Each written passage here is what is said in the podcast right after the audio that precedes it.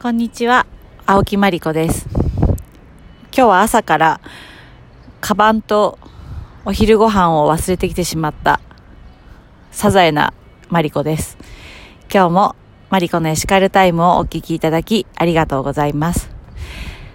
普段私、あの、玄米おにぎりを仕事に持っていて食べてるんですけども、今日はちょっと忘れてしまったということもあって、会社の人とお昼ご飯を食べに行ってきました。で、えっと、私の会社の、その、一緒に事務所で働いてる人たち、何人かで、こう、よくお昼ご飯行ってるんですけど、私は大体あの、残っておにぎり食べてるんですけど、男気じゃんけんをしていて、で、あの、勝った人がみんなの分払うっていう、あの、ルールで、よくランチ食べに行ってるんですけども、私も今まで何回か行ってるんですけども、もともと、じゃんけんすごい弱いので、そういう時にあの力を発揮して、見事今まで100%あの、おごってもらってるっていう、そういうあの、じゃんけん弱くても、すごくそういう時に武器になるなと思って、今日もお腹いっぱいです。で、あの、お腹いっぱいっていうこともあって、今日はなんかこう、おすすめの、私のおすすめの美味しいものについてお話ししようかなと思います。すいません。昨日もなんですが、ちょっと今日も外で録音しているので、風の音がちょっと入ってしまってるかもしれませんが、ご容赦ください。私、あの、小さい頃から食べるのが大好きで、本当に、あの、嫌いなものも、まあ、レバーぐらいしかないんですけれども、本当に大体こう、起きてる間に考えてることの大半が、食事のことだったり、友人とかと話してても、結構食べ物の話題が多かったりするんですけれども、もうこの、どうですかね、この数年間の中で、こう、出会った美味しいものの中で、トップ3に入るものが、え100%米粉でできているパンを作っている愛知県碧南市にあるソルソルというところのパン屋さんのパンが、もう本当に私のこうパン人生を変えたパンなんですけれども、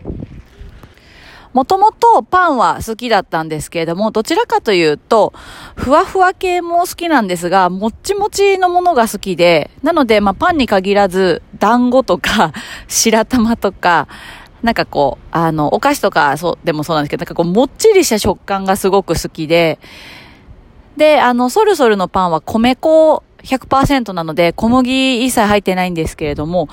このもっちもち感が私の中でかなり衝撃的でした。で、以前にも米粉100%のパンを食べたことがあったんですけれども、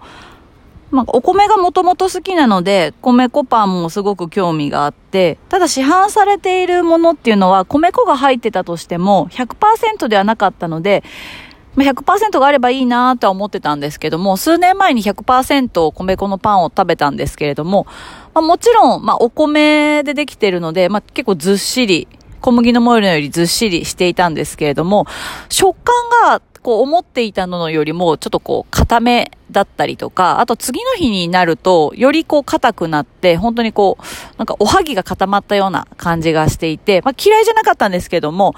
あ、お米100%だとこういう感じなんだなっていうふうに思ってました。で、その、まあ、1年後ぐらいに、ソルソルのパンを初めて食べた時に、もう、叫んでしまうぐらい、こうまあ、なんじゃこりゃと思うぐらい、もう、なんか私のドストライクの食感で、あの、その時は、マルシェのお手伝いをしていた時に、そのマルシェに出店される時に、こう、オリジナル商品を作るっていう、こう、企画で、それの試食会で私は初めて食べたんですけれども、で、その時何種類か持ってきてもらっていて、まあ、どの、もん、どの組み合わせもというか、なんかこう、神がかっている、私の中では神がかっている組み合わせで、で、その生地に、例えばよもぎが練り込んであったりとか、抹茶が練り込んであったり、チョコの生地のとか、いろいろあるんですけれども、本当に美味しくって、もう、あの、その時食べた美味しさの感動と衝撃は忘れられません。で、私は名古屋市に住んでるんですけれども、同じ愛知県でも碧南市というと、意外と1時間半ちょっとかかる、こう、そう簡単にはいけないところなんですけれども、もうあまりにも美味しくって、その、1ヶ月も経たないうちに、そのソルソルを紹介してくれた友人と行く機会があって、初めてお店に行きました。おそらく、ソルソルが壁南市になければ、私は、壁南にわざわざ出向くことは、こ、うん、今後なかったんだろうな、ぐらい、あの、本当に、ソルソルだけを目的に壁南市に初めて足を踏み入れました。で、も本当にこう、ショーケースに並んでるんですけれども、もう本当に両手にずっしりなるぐらいたくさん買って、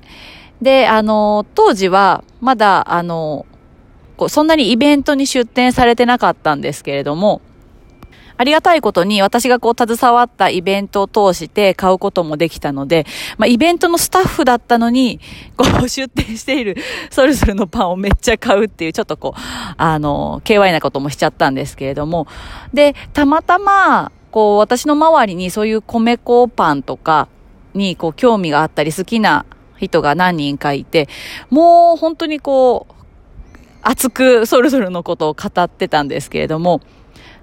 で、あの、手に入る機会があったら、こう、届けに行ったりプレゼントしたりして食べてもらって、本当にみんながみんな感動していて、で、それを見て私もすごく嬉しくって、もうなんかこう頼まれてもないのに、ソルソル宣伝大使みたい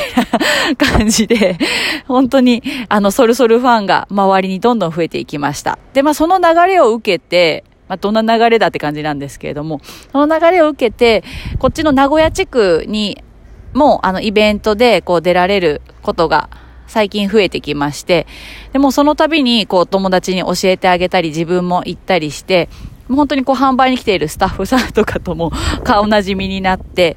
まあ、来るたびにめっちゃ買ってくな、みたいな感じだと思うんですけれども、本当に自分が行くときに、まあ、自分と家族の分ももちろんなんですけれども、やっぱりそのそるそる好きな友人に、あの、買ってってあげたりとか、まあ、本当に保存食みたいな感じで、あの、買ったりとかして、まあ、保存食のつもりで買ったものが大体その日になくなるっていうのが、まあ、パターンなんですけれども。で、あの、ソルソルの、あの、ホームページからネットショッピングで買うこともできます。なので、こう、壁南市に行けない方でも、ぜひ、まあ、あの、アレルギー、小麦や、あの、小麦アレルギーで美味しくパンがこう、食べれないという方にももちろんですし、そういう食感、フェチな方にもぜひぜひおすすめしたいので、全国からこうネットショッピングであれば購入できます。ね、私は友達に、あの、ソルソルのこう裏技というか、捨てないでソルソルという商品があるんですけども、パン屋さんなので、こう当日、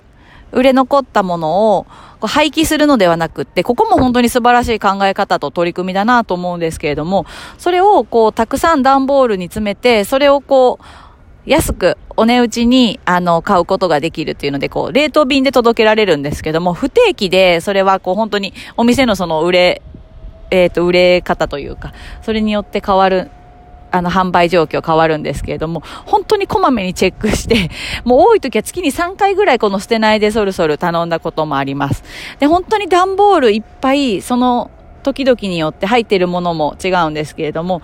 もう冷凍庫がいっぱいになるぐらいソルソル商品が入っていて、もうそれ届いただけでも我が家はあの歓喜の渦と化しています。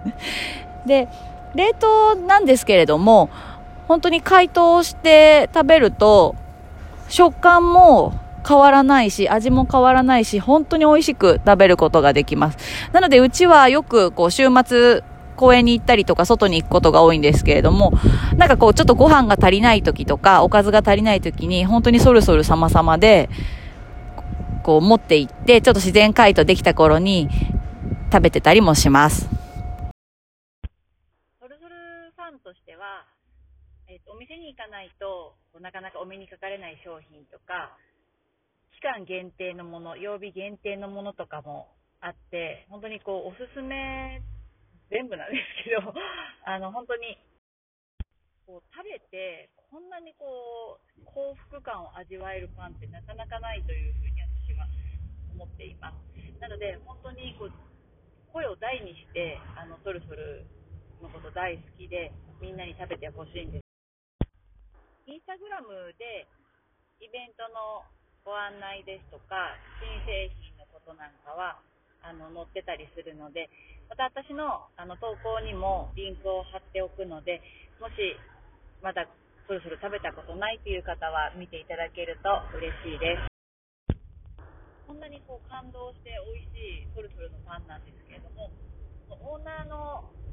作られてる方が本当に研究熱心でこう現状に満足しないっていう方なんですけれども本当にこう時間さえあれば試作を繰り返してっていう、ま投稿とかにも載せてるんですけれどもそういったことは本当にこうあのお米の米粉を使ってるのでどういう米お米の粉を使うかとか発酵の仕方とか本当に材料に関してもいろんなことを研究されててすごくその姿勢にも私は感動しております。碧南がもう少し近ければ、多分本当にしょっちゅう通ってしまうあのぐらいあの大好きな今日は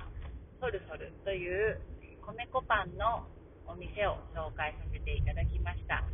また、これからもあのそして私あの好きなものがあるとついつい人に喋りたくなっちゃうんですけれども今日は食べ物の話をしましたけれども、まあ、自分の好きなものを本当にこう伝えてそれがまた伝わっていくと本当にあの嬉しいことなのでまた皆さんにいろんなものを今後ご紹介していけたらなと衣食住に関わること特にそうですけれども、ま、より毎日が楽しくハッピーになれるものそんな自分が使ってたり食べたりしているものをまたご紹介していきますのでお楽しみ。にでは、